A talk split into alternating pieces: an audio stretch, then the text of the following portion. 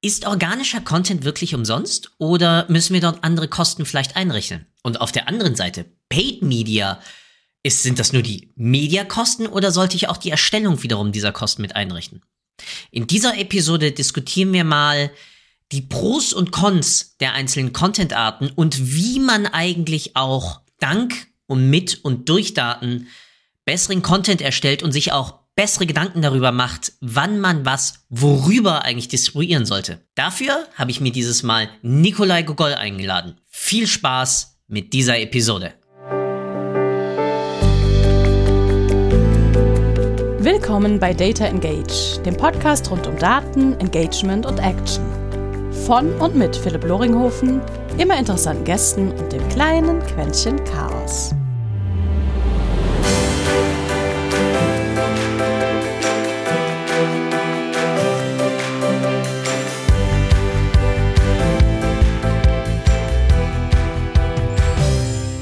Und herzlich willkommen zu einer neuen Episode Data Engage, einem Podcast, Daten, Marketing, Sales, Technik, Technologie und ich weiß nicht, was wir nicht sonst schon alles besprochen haben. Heute dabei jemand, der sowohl etwas zum Thema Daten wegen seines Nachnamens sagen könnte und zum anderen, der, und das haben wir gerade im Vorgespräch mitbekommen, sogar auch namentlich direkt verwandt ist mit einem Schriftsteller, mit dem ich sogar mich in der Schule mal befassen durfte. Du mich und seinen Komödien dahinter. Heute dabei Nikolai Gogol. Einmal kurz zum Abholen. Gogol an sich eine Zahl, ja, besagt nämlich die Menge, äh, das ist unter anderem die Herzahl, woher Google seinen Namen hat. Und das ist die 10 hoch 100. Also eine 1 mit 100 Nullen. Gol, ja, also ein bisschen näher. Und der Schriftsteller, von dem ich gesprochen habe, ja, heißt auch Nikolai Gogol. Aber wie dem auch sei, genau, lange genug Vorgeplänkel. Nikolai, vielen, vielen Dank, dass du heute da bist. Und wie immer meine einleitende Frage, was war bis jetzt eigentlich dein größter Datenfuck-up? Hättest du es auch mal tatsächlich im Vorgespräch irgendwie erwähnen können, dass die Frage kommt. Nein. Ähm, äh, Habe ich mir gedacht, dass es äh, genau dazu dient.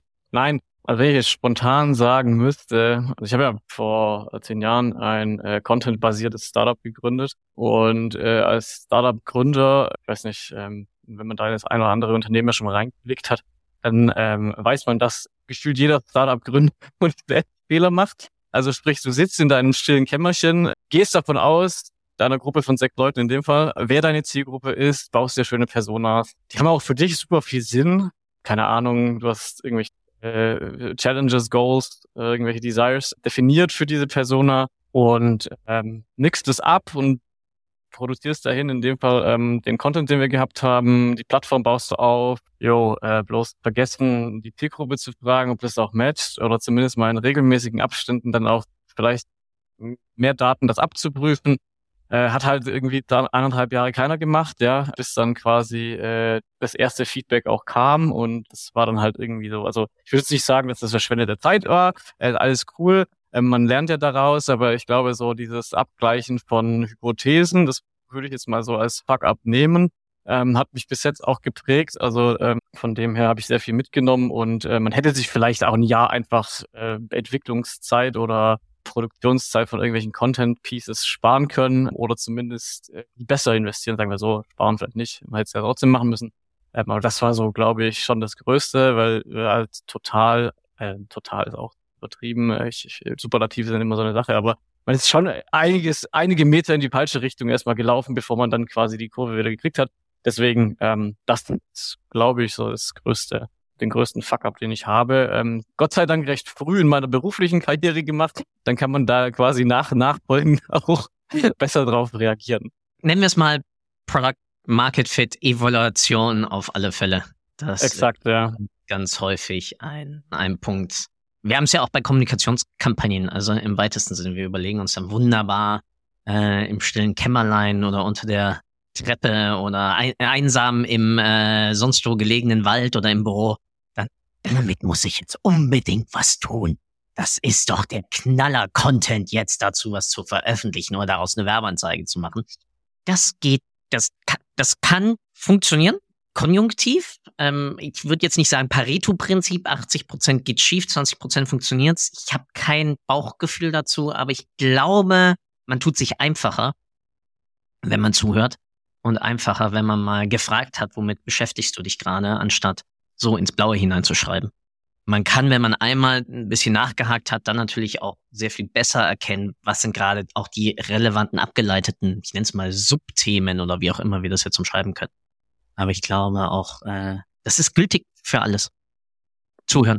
Würde ich jetzt, würde ich tatsächlich auch unterschreiben, ja. Also jetzt, ähm, auch wenn du jetzt, also ich meine, ich, das ist das, was mit, mit was ich mich halt äh, beschäftige, mit Kunden und so weiter, eben halt ähm, Kampagnenplanung, Umsetzung und so weiter und so fort.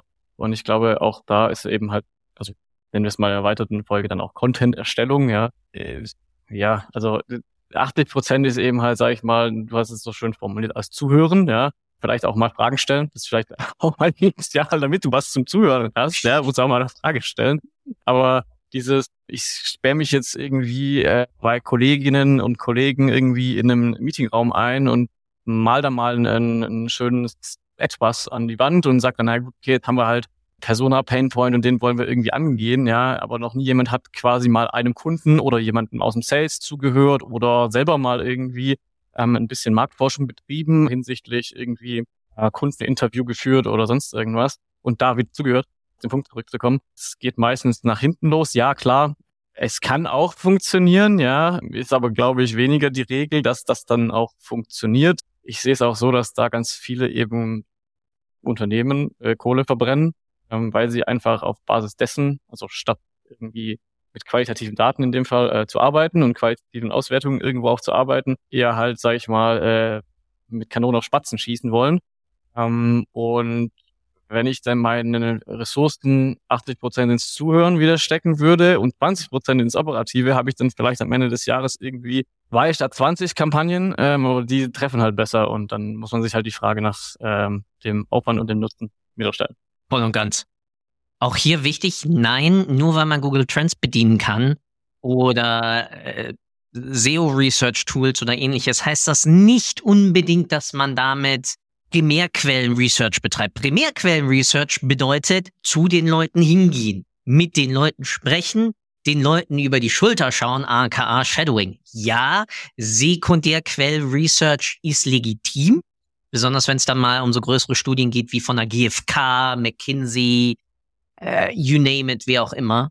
Aber macht euren eigenen Primärquellen Research. Mist, jetzt wollte ich gerade wirklich ins Englische rüber schwappen weil ihr damit ja auch mit euren Leuten aus der Region und sonst wie, also wirklich nochmal auf eure Zielgruppen, klar, man hat, es gibt übergeordnete Themen. Sagen wir mal ganz blöd, im Sales geht's um Sales-Qualifizierung. Jetzt habe ich aber auch aus Gesprächen mit anderen Podcast-Gästen ja auch schon erfahren, dass ein Maschbaukunde mhm. oder ein Maschbauanbieter teilweise mit anderen Fragen und anderen Herausforderungen in seinen Markt geht, als zum Beispiel jemand aus der Hotellerie oder Gastronomie weil der wiederum ja auch einen ganz anderen Markt selbst bedient und damit ja wir auch immer gucken sollten, wer sind eigentlich die Kunden meiner Kunden und wie kann ich ihm dann dabei helfen, eigentlich Probleme, die er ja zielgerichtet dann mit diesen hat und aus diesen Jahr heraus auch erfährt, eigentlich abbauen kann. Und deswegen ja, Primärquellen, Research, äh, Fragen stellen, zuhören und all das. Du hast eine wunderbare Sache gerade angesprochen, und zwar das Pareto-Prinzip genommen und gesagt, hey, dann haben wir vielleicht weniger Kampagnen, aber die, sagen wir mal, treffen eher ins Ziel. Und dahinter steckt ja eine ganz einfache Sache. Ich habe also dementsprechend ja auch weniger Kosten, weniger Investment erstmal in der Content-Erstellung. Trotz allem haben wir ja noch immer diesen großen Hype. Organischer Content ist ja förmlichst umsonst. Ist organischer Content umsonst? Nein, also ich glaube, das ist einfach so ein so ein äh, Trugschluss und der resultiert, meiner Meinung nach, also ich kann ja nicht für alle sprechen, aber meiner Meinung nach darin, ähm, bei Paydads habe ich halt eine Kreditkartenabrechnung, bei organischem Content ähm, habe ich jetzt halt zwar jemand auf der Payroll, der mir irgendwie einen Blogbeitrag schreibt äh, und den dann veröffentlicht oder LinkedIn, Facebook, Instagram Post, whatever, aber den, den, den ordne ich da vielleicht unterbewusst gar nicht so ein, äh, als dass er dann, also dass der Content kostet, weil den zahle ich ja eh, das ist ja mein Mitarbeiter als Beispiel ja, das ist dein Job. Jo, und auf der anderen Seite hast du dann halt, oh mein Gott, unsere Kreditkartenabrechnung ist halt so ultra hoch plötzlich. Wir haben jetzt Ads geschaltet und Ads, der Teufel gefühlt, weil es kostet extra Geld. Aber am Ende des Tages, ähm, Content-Erstellung kostet immer Ressourcen in irgendeiner Form. Mhm. Also irgendjemand kostet es Zeit. Selbst wenn ich es an einen Freelancer abgebe, kostet es Zeit. Es kauft mir zwar wieder Zeit, aber es kostet auch trotzdem Zeit, weil ich kaufe mir die Zeit ein. Selbiges mit Mitarbeitern. Und dann äh, zieht sich ja, zieht sich ja nahtlos durch. Das ist ja nur im Prinzip ein Grund. Ähm, Research kostet Zeit für den Content, also nicht nur die Erstellung, sondern eigentlich im Prinzip auch die Vorbereitung für diesen Content kostet Zeit und dementsprechend Geld, also Mitarbeiter, den ich bezahlen muss, der das tut. Und wenn du das alles in allem mal nimmst, dann ja, kommt natürlich on top bei Paid auch noch dazu, weil ich dann auch Content erstellen. Aber es ist halt so ein Trugschluss, um es einfach mal zu sagen. Ich glaube, das ist auch so dieser Nummer eins Einwand, den man über eine Agentur hat. So, naja, das kostet Geld ähm, oder einem Berater oder sonst irgendwas. Aber am Ende des Tages ähm, muss man sich das halt auch vor Augen führen. Also nur weil jetzt Mitarbeiter oder du hast ein Department Blogbeiträge für dich schreiben, die da hocken, da hat er so ein, weiß ich nicht, äh, zwischen 40, 50.000 wird da einer brutto im Jahr kosten, wenn da drei sitzen und dir ähm, am Fließband äh, Blogbeiträge und Social Media Posts schreiben, hast du auch Geld investiert, ja? Ja, glaube, Bauchgefühl, die Herausforderung dort ist, dass in vielen Unternehmen, besonders wenn es um solche schönen, wunderbaren Marketing- und Sales-KPIs geht, wie Cost per Lead oder wunderbare Sachen wie Customer Acquisition Costs, also Kundenakquisekosten etc. etc. etc. Du immer nur die reinen Mediakosten aufnimmst und weniger deine Vollkostenbetrachtung machst, aka Return on Marketing Investment. Das heißt, was gebe ich insgesamt in meinen Kommunikationsaktivitäten zum Beispiel aus, also in Sales, in Marketing, weil wie du richtig sagst, ja, meine Mitarbeiter kosten Geld. Teilweise die Assets, die ich verwende, kosten Geld. Die Tools, die ich nutze, kosten Geld, etc., etc., etc. Natürlich vieles davon, ja, wir wissen, wir haben eine Gewinn- und Verlustrechnung, wir haben noch andere Aktivierungen. Alles legitim und die werden ja nicht nur vielleicht für Paid Media oder für Organic angesetzt. Aber es läuft halt wirklich darauf hinaus, wie du so schön gerade plakativ sagtest. Performance-Kosten sehe ich am Ende des Monats auf der Abrechnung.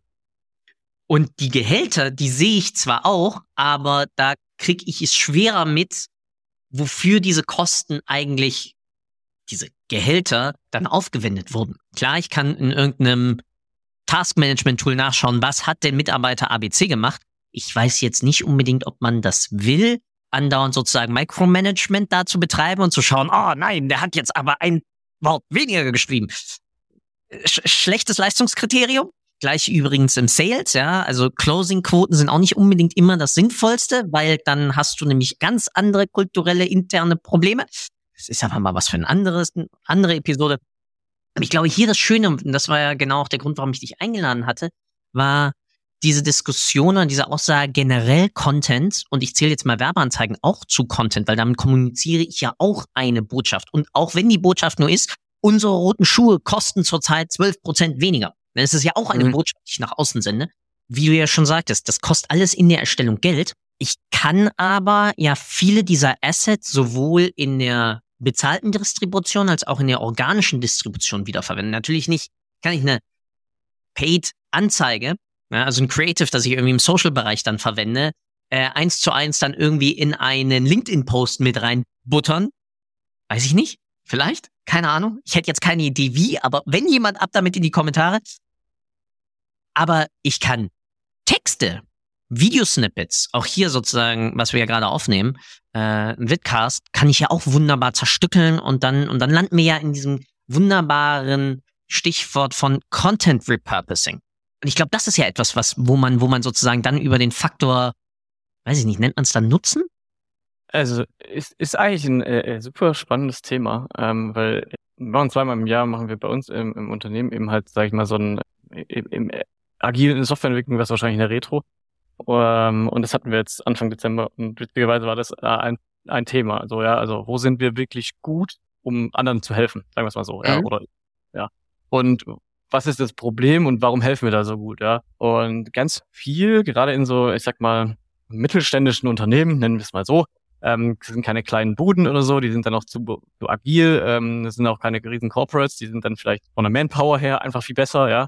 aber so mittelständische Unternehmen. Äh, meiner Meinung nach äh, sind die ultra ineffizient, gerade bei dem Thema Content Production, Content Repurposing, weil, ich weiß nicht, äh, die, ich glaube, sie denken Marketingkampagnen nicht als Zyklus, sondern eher linear. Das ist so meine Einschätzung. Also sprich, es hat einen Anfang und ein Ende. Da kommen ja auch wieder dein Thema mit rein. Ähm, sie nutzen, glaube ich, die Daten einfach zu wenig, um dann quasi iterativ das auch dann weiter zu mhm. verbessern.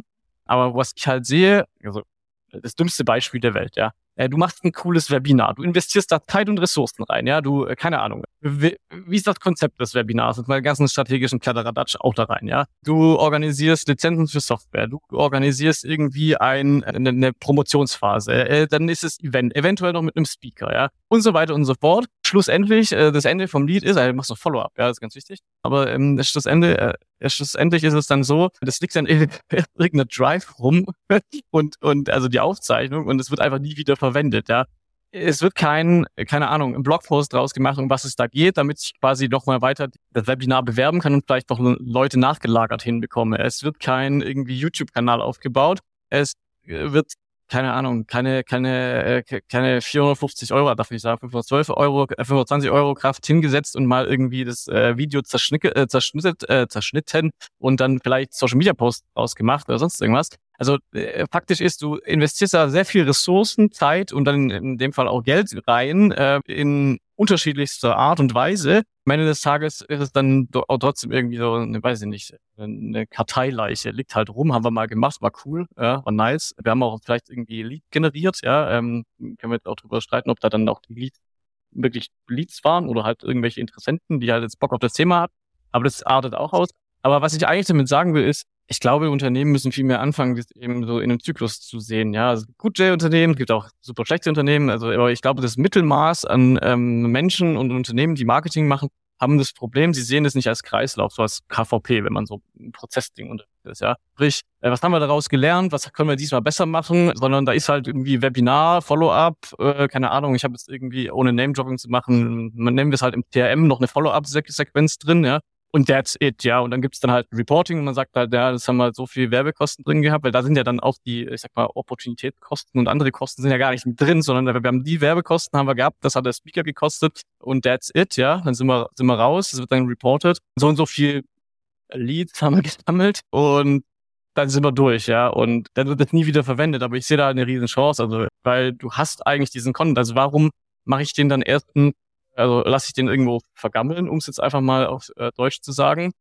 Ähm, selbst wenn du sagst, naja, ich will jetzt irgendwie noch irgendwelche weitere Kontaktdaten damit generieren, ja, er macht meinetwegen irgendwie gated oder sonst irgendwas, aber du musst ja das irgendwie wieder verwenden, ja, also sprich, äh, äh, cutte das Video auseinander, mach Social Media Posts raus aus Quintessenzen aus diesem Video, aus diesem Webinar, zeig Screenshot aus dem Webinar, verteil irgendwie die Präsentation oder whatever. Ich meine, Content-Pyramiden kann man hoch und runter spinnen, kann super viel machen, muss halt einfach ein bisschen kreativer sein. Ähm, selbst eine Zusammenfassung des Webinars von A nach B über C und bis zu Z als Blogpost ist super interessant für jemanden, der sich vielleicht angemeldet hat, aber jetzt äh, keine Zeit hatte, weil, äh, keine Ahnung, Kunde droht mit Auftrag. Deswegen konnte ich nicht, ja. Und dann bist du halt einfach, du hast einfach viel mehr aus einem Content-Piece, der sich auch wirklich, wirklich gut mit so einem Production-Prozess unterlegen kann und auch wirklich viel draus machen kann, auch mit kleiner Manpower ähm, oder Woman-Manpower. Wir müssen ja hier äh, gendern, ja, ähm, das ist super wichtig. Deswegen, also man muss da einfach, muss da einfach, glaube ich, ein bisschen Kreativität rein mit, mit reinbringen. Dann hast du auch mit kleinen Kosten äh, sehr viel Output erstmal. Und wenn du dann halt noch verstehst, das, sage ich mal, in die richtigen Distributionskanäle zu geben, Paid oder Organic Social oder sonst irgendwas, dann ja, schaffst du dir halt wirklich so einen nachhaltigen nenn's Lead-Generierungsprozess, ja. aber so ein, so ein, so ein, äh, ein Funnel oder wie auch immer, ja. Ähm, aber du bedienst halt die Leute, bist sichtbar, ähm, Leute kommen zu dir, weil sie halt erstmal den Content vielleicht gut finden und dann vielleicht werden sie, wenn halt der Bedarf dann eintritt, denken sie halt an dich, geistige Verfügbarkeit, ja. Äh, die denken an dich, kommen zu dir, bist du dann plötzlich ein Kunde reicher. Wenn du das dann auch noch in einem Management-Report irgendwie aufbereiten kannst, dass die Person aus der Marketingmaßnahme kommt, dann bist du gut. Ich glaube aber, sag ich mal, der. Lass mich äh, einmal Du darfst. Mal. Also zwei, zwei Sachen, die du, die du angesprochen hast. Das eine ist geistige Verfügbarkeit und daraufhin hast du gesagt, okay, Management Report, wo derjenige herkommt. Wenn wir jetzt Stichwort geistige Verfügbarkeit und einfach dann genau in solch einem Pyramidenschema oder wer ist gerade der passende Ansprechpartner für Thema ABC denken, dann bedeutet das ja meistens, ergibt sich das ja nicht aus einer singulärischen Aktivität. Was ja dann wiederum dem, was du ansprichst, Stichwort, ja, für alle Web Analytics Menschen, die gerade zuhören, wäre das der klassische, die klassische Last-Click-Perspektive. Der hat halt gerade mit Werbeanzeige, Paid Media, ABC interagiert oder Organic und hat sich dadurch dann noch ähm, bei uns dann proaktiv in ein Lead- oder Anfrageformular eingetragen und dem ordne ich jetzt mal Last-Click-mäßig das Ganze zu. Das ist natürlich ein wunderbarer erster Schritt. Die, die das nicht tun, bitte fangt damit an. So, wenn ich das habe und wichtig, ich rede hier nicht von Attribution. Kommt demnächst sicherlich auch nochmal von mir irgendwann mal ein längerer Rant, aber Attribution, wie sie bis heute immer hochgehalten wird, ist auch nicht der Weisheitsletzter Schluss.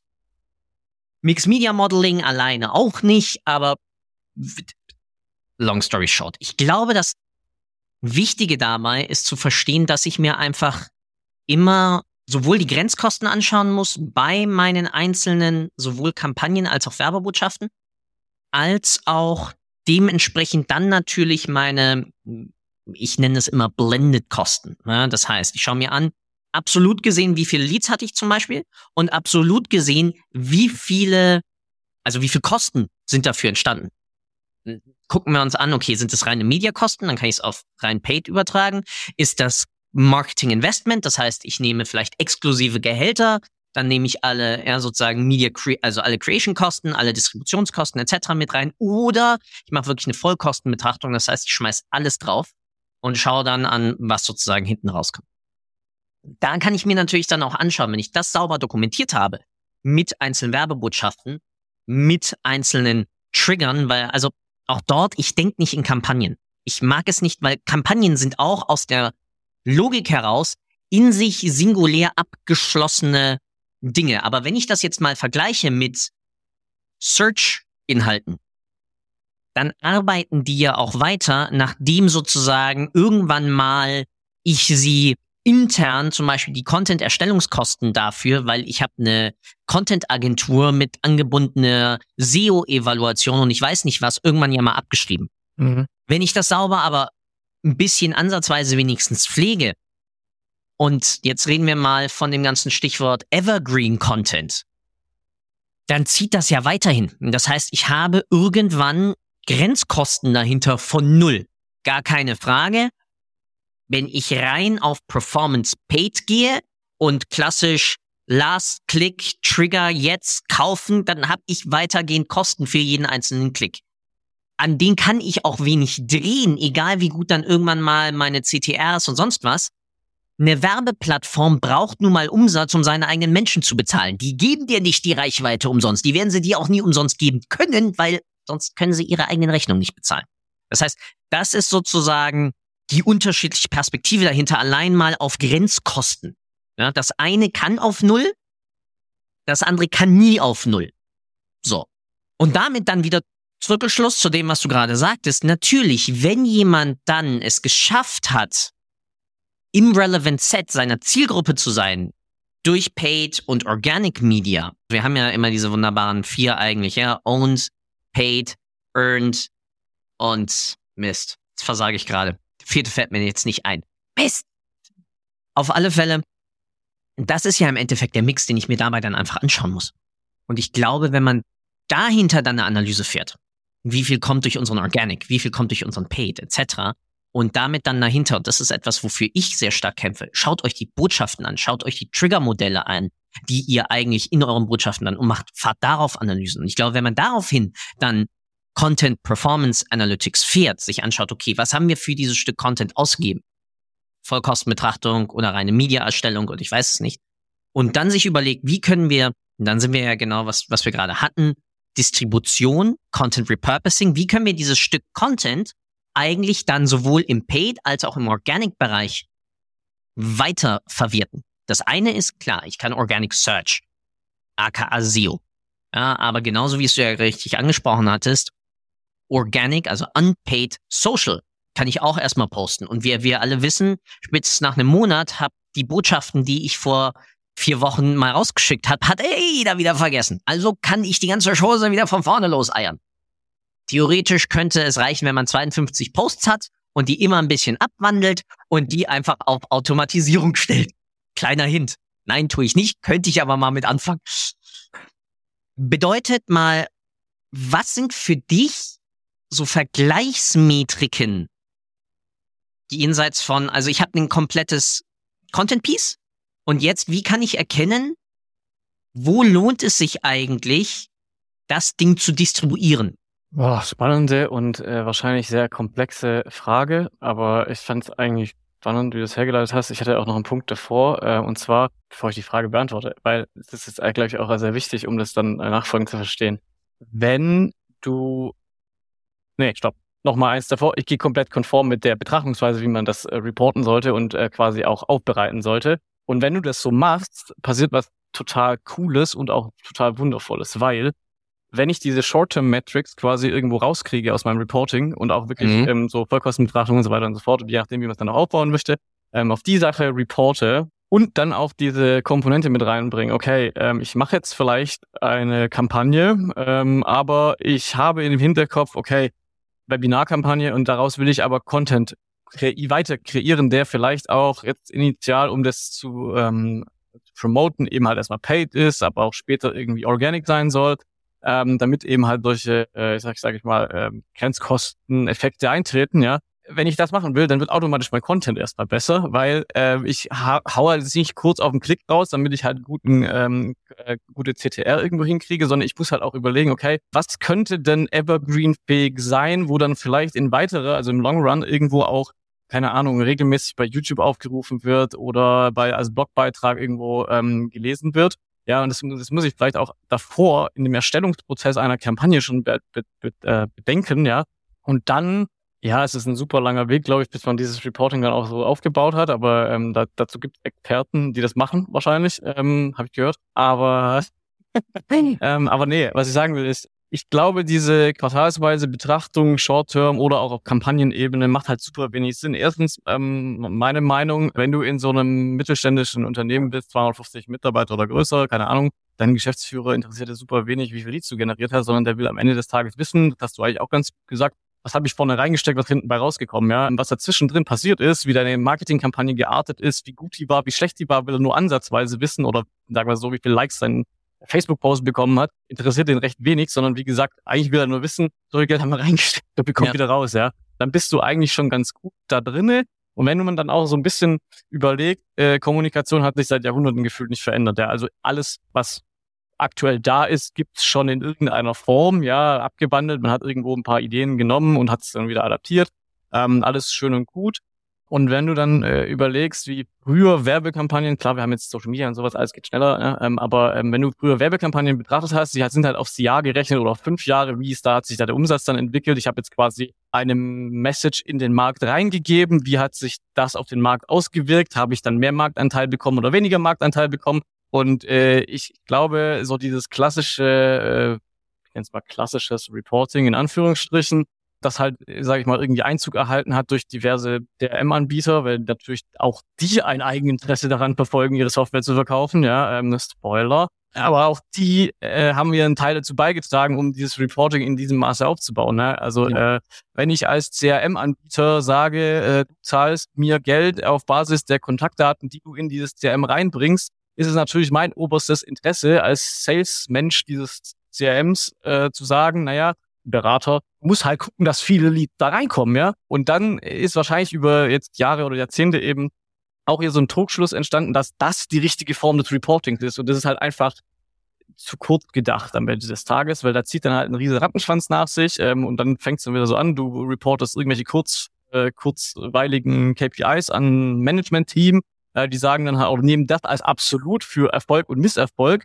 und da hast du die Komponente, sage ich mal, Sales Cycle gar nicht beachtet, weil das tun ja auch super wenige. Sprich, ich kenne das aus dem Softwarebereich, so Enterprise Software, Corporate Software, du hast halt so einen Einkaufsprozess, der geht acht, zwölf, 18 Monate, ja, du musst super viel mit den Leuten interagieren. Ich meine, so eine äh, CRM oder ERP Lebenszyklus der Software ist ja äh, per Statistik fünf bis sieben Jahre. Ja, das ist wahrscheinlich auch noch viel zu kurz, aber das sind so die Daten, äh, die ich mal rausgefunden habe. Und wenn du dann überlegst, dass du eine Kampagne auf drei Monate planst und willst du da einen bahnbrechenden Erfolg haben, das funktioniert ja schon mal gar nicht. Also es ist einfach total dämlich. Und wenn du das jetzt alles irgendwo kombinierst und darauf dein Reporting aufbaust, also sprich das auch wieder ein bisschen, sage ich mal, nicht auch den Quartals, Monats, sonst irgendwas Report. Das ist cool, um deine eigenen Maßnahmen zu messen. Also ist ja nicht falsch, ja, aber du musst es halt richtig einordnen können.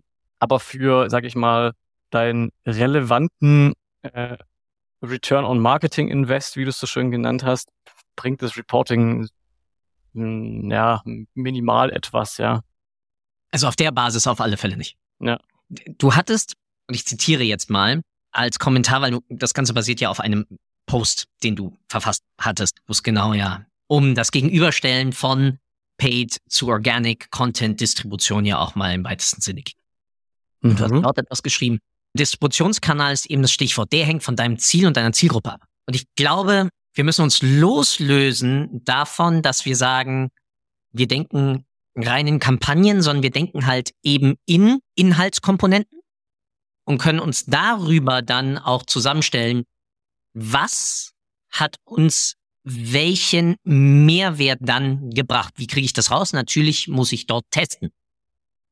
Heißt, ich kann mir sowohl im Organic-Bereich solche netten Sachen anschauen, wie wenn ich eine Paid-Distribution habe, mal immer mal eine ganz flache Metrik, wie viel Klicks kann ich eigentlich damit äh, generieren? Zeitraum X. Jetzt nehme ich Organic, gleiches Content Piece, ähnliche ähm, ähnliches Creative, ähnlicher Trigger-Text, vielleicht sogar komplett der gleiche, bitte, weil sonst ist der Test schwer zu vergleichen. Und schaue mir dann an, wie sehen da denn Klickanzahl, CTR, Impressionen, Engagement, Sentiment, wenn ich Kommentare kriege und ähnliches erstmals. Dann kommt nämlich der Scherz, beide Traffic-Kanäle, paid oder unpaid, vielleicht will ich es noch detaillierter aufdröseln, können wir auch gerne machen, laufen ja dann mehr oder minder wieder auf das gleiche Content Piece. Und damit sage ich ja schon gar nicht mehr, dieses Content Piece ist jetzt rein für SEO, dieses Content Piece ist jetzt rein für Paid. Weil wenn ich es sinnvoll hinkriege, dann habe ich ja ähnliche Trigger dahinter.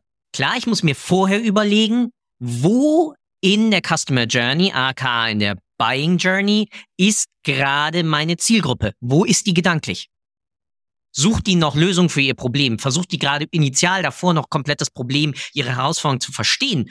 Oder ist sie jetzt schon in der Phase, dass sie einzelne Anbieter miteinander vergleicht? Oder ist sie eigentlich kurz davor, die letzten zwei Anbieter dezidiert miteinander zu vergleichen und sich dann für den Kauf zu entscheiden?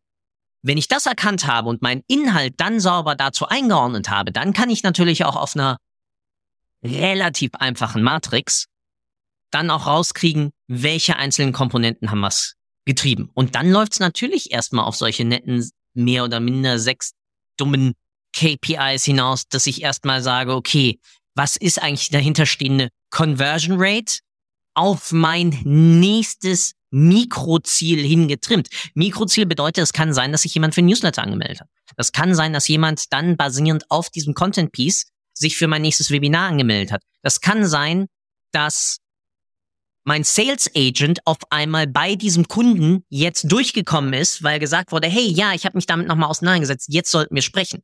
Ja, wo er davor gesehen andauernd abgeblockt wurde. Stichwort Conversion anschauen. Ja, das nächste ist dann sozusagen das Ganze immer so ein bisschen Reputation. Ja, Organic technisch wäre das so ein bisschen, wie ranken wir eigentlich dafür? Oder so ein bisschen Brand Research mal betreiben. Ja, wenn du dich mit dem Thema da und da auseinandersetzt, ist natürlich relevanter für größere Marken. Aber denkst du dann zum Beispiel, wenn es zum Thema ist, du musst ein Loch bohren und du brauchst eine neue Bohrmaschine, denkst du dann an Bosch oder denkst du dann an Makita oder denkst du dann an, ich weiß nicht, wen es noch da draußen gibt. Es tut mir leid für alle baummäßig interessierten Menschen. Viel mehr Marken kenne ich nicht. Branding-Aktivität. So. Also sozusagen Reputation, was für eine Art von, von Auswirkungen habe ich. Und dann das ganze Stichwort natürlich Engagement. Ja, also wer kümmert sich wie wird mit diesem Inhalt dann umgegangen? Wird er geteilt? Wird darauf kommentiert? Ähm, auch ganz ehrlich, wird die Werbeanzeige dahinter vielleicht negativ gemeldet? Weil ich Schwachsinn Absolut, schreibe. So. Und zentral sind es natürlich solche ne, dummen Sachen oder dumm in Anführungsstrichen. Ganz viele nennen das dann irgendwie Vanity Metrics, aber die sind halt nur Vanity, also nutzlos, nichtssagend im jeweiligen Analytics-Umfeld. Wenn ich wissen will, ob eine Headline gut ist, dann ist es die Bounce Rate. Weil wenn die nicht zieht, dann ist derjenige weg. Und damit meine ich nicht die Universal Analytic Bounce Rate, die einfach ist, die Person hat sich danach nichts weiteres mehr angeschaut, sondern schaut euch bitte an, wurde gescrollt, wie lange ist die Person auf der Seite, etc., etc., etc. Ja, also da geht es wirklich darum, bringt das Stück Inhalt einen Mehrwert. Und da habe ich dann natürlich Scrolltiefen, Time on Site, Anzahl der Page Views, ich habe Click-through-Rates zu anderen Inhalten, ja, aka wie Stickiness-Faktor. Und damit haben wir ja zwei wunderbare Ebenen. Wie läuft die Distribution? Wie sinnvoll ist die Distribution, ja, die ich analysieren kann? Mhm. Und ich kann daraus ableiten, dann mir anschauen, wie ist die dahinterstehende Performance des Inhaltes, auf den ich ja dann jemanden ziehe oder auf den ich jemanden schiebe. Absolut, ja. Gebe ich dir recht. Also ähm, du hast das, ich wollte es ergänzen, aber theoretisch ähm, ist die einzige Frage, äh, die ich mir dann stellen muss, ist, okay, ähm, welches Problem bei einer Zielgruppe kann ich eventuell mit Content lösen in dem Fall, ja? Ja, klar, Vanity Metric Diskussion, ich meine, äh, wenn man irgendwie gibt bei LinkedIn Vanity Metrics ein, da findest du Milliarden Posts, äh, da gibt's dann äh, gehen auch unterschiedlichste Meinungen drin ja klar, um die einzelnen Sachen zu messen, wunderbar, aber da sind wir dann auch beim Kontext. Also du kannst, wenn du die richtige Frage stellst, erhältst du die richtige Antwort. Wenn du sie halt nicht die richtige Frage stellst, dann ähm, so ein bisschen I-Robot, ne? Ähm, wenn du die richtige Frage stellst, kriegst du die richtige Antwort, ne? Und so ist es ja im Prinzip ja auch. Also wenn ich dich, wenn ich, wenn ich von außen betrachte, die richtige Frage an mein Reporting stelle, also was will ich denn da überhaupt reporten? weiß ich auch, welche Zahl ich angucken will. Wenn du genau. das Beispiel äh, ansagst, okay, ich will rausfinden, äh, funktioniert diese Headline, ja, dann schaue ich mir halt andere Metrics an, wie, äh, keine Ahnung, ähm, ist der Text geil oder weiß ich nicht. Ja, ähm, es gibt halt unterschiedliche Dinge, wie ich jetzt das, das Ding anschauen kann. Ähm, aber um es dann halt globaler zu betrachten, ob mein Marketing funktioniert, und das, das ist ja im Prinzip ja auch das äh, Übergeordnete, nicht ob eine Maßnahme funktioniert, sondern ob das, was ich tue, also wo ich Geld rein investiere, ähm, funktioniert, das muss ich halt, darf ich halt nicht auf dieser Ebene betrachten. Ja, also alle Ebenen haben ihre Berechtigung, aber ich muss quasi als derjenige, der das dann auch reportet, wissen, wann ich was angucken sollte. Ähm, und ich glaube, da bist du dann halt einfach, ähm, also da, ne, da unterscheidet sich Spreu vom Weizen, um jetzt mal hier um zwei Euro ins Phrasenschwein zu schmeißen. Das habe ich noch nicht, das muss ich irgendwann mal einführen. Stimmt natürlich. Also mein, meinem Geschäftsführer, dem ist egal, ob den neue äh, Content Piece über äh, die neue Insektenabwehrmaßnahme durch die feinglattrigen, ähm, was weiß ich nicht, Kreuzbewachsung, ich habe keine Ahnung, was ich gerade sage, ähm, wirklich was bringt. Das interessiert den nicht. Was den aber interessiert ist, kriege ich mehr Kunden, zum Beispiel für unsere Produktkategorie ABC, auf die dieses Content Piece einzahlen soll. Und dahinter, dann landen wir nämlich bei Budgetierung, Budgetzuordnungen etc. Nämlich dann auch bei der Frage, wir haben gesagt, wir wollen für diese neu gelaunchte Produktkategorie Werbe- und Sales-Budget in Höhe von Y verwenden. Trägt das einen Effekt, trägt das keinen Effekt? Grundlegende Frage, die Geschäftsführung. Level darunter Chief Revenue Officer oder Sales und Marketingleitung oder wie auch oder Customer Satisfaction, wie auch immer wir es nennen wollen, guckt sich dann natürlich an, okay, wofür habe ich dieses Budget denn aufgeteilt? Wie viel davon lief in Paid oder in Distrib Distribution, wie viel in Content Creation, wie viel davon in ähm, sozusagen Pflegemaßnahmen unserer Website, Pflegemaßnahmen in Customer Service und ähnliches, das genau für diese Produktkategorie da ist. Und dann letzter Schritt geht es sozusagen auf die größte oder auf die kleinste Detailebene, welche meiner einzelnen Schnipsel an Text, Bildchen, die wir erstellt haben, etc., haben in welchem Zusammenhang eigentlich welche Effekte gebracht. Da hilft natürlich wunderbar zum Beispiel das, was in Facebook dir gibt. Du schmeißt ihnen erstmal unendliche, eine endliche Anzahl, aber natürlich theoretisch unendliche Anzahl von unterschiedlichen Elementen rein. Das macht ja äh, Google Search genauso jetzt, dass sie ihnen einfach Headlines und Content etc. gebe und sie dann dahinter durch ihre wahnsinnig magische Maschine dann überlegen, was irgendwie zusammen. Die machen auch nichts anderes als Kreuztests. Ja, das, das sind alles Bayesian Machine Learning Algorithmen dahinter, die einfach testen, was funktioniert womit bei welcher Zielgruppe. Ja, und das ist halt, keine Magie. Und dann halt at scale, weil sie halt einfach viel mehr Daten zur Verfügung Gen haben, wo sie es einfach machen können. Also ähm, genau. und vielleicht auch gut äh, gecodetes äh, System dahinter, ja. Also kann man ja auch schon mal Nein. attestieren. Bei Facebook weiß ich, dass das nicht stimmt. Okay, das äh, ich, Ja, ich lasse ich lass das jetzt einfach mal offen. Leider. Aber ich glaube, das, das, da, darum muss es gehen. Ich glaube, es muss gehen, dass wir wegkommen von einem reinen, wir machen jetzt mal eine Kampagne für A, mehr hinzu, wir haben schon Inhalte erstellt für, na, na, na, die eine Botschaft auslösen, na, na, wie kann ich diese nutzen, wiederverwerten, um damit auch, und jetzt freut sich dann vielleicht ein paar CFOs oder Controlling-Mitarbeiter oder Finance-Mitarbeiter oder sonst was, um sozusagen das Investment dahinter auch mit einem höheren Return, weil ich halt nicht nur Singulärisches einsetze. Und damit Zirkelschluss, Content Repurposing, damit dann auch wiederum mir überlege, hey, wir hatten eine Weihnachtskampagne, dafür haben wir schon in gewissen Bereichen zum Beispiel Creatives geschossen. Wir haben nicht alle davon verwertet. Können wir davon noch wie viele verwerten? Ich habe dann wiederum intern ganz andere Abschreibungen, um das Ganze auch wiederum zu aktivieren. Und das sorgt, glaube ich, dann dafür, dass ich auch ein besseres Verständnis habe in meinem Marketing, welcher, welche inhaltlichen Komponenten funktionieren, welche nicht. Und wenn ich nämlich dann runterbreche, ah, das Bild mit dieser Headline, mit diesem Text, sorgt daran dafür. Und wenn ich das gegeneinander teste, strukturiert, wichtig, strukturierte Testingpläne dazu dann zu machen, weil ich dann merke, wenn das Bild dabei ist, haben wir im Durchschnitt eine um vier Prozentpunkt höhere Click-Through-Rate erstmal. Und wir haben auch eine um Y-Punkte geringere Bounce-Rate dann auf dem jeweiligen Content-Piece, auf das wir ja dann alles gemeinsam immer schicken. Warum?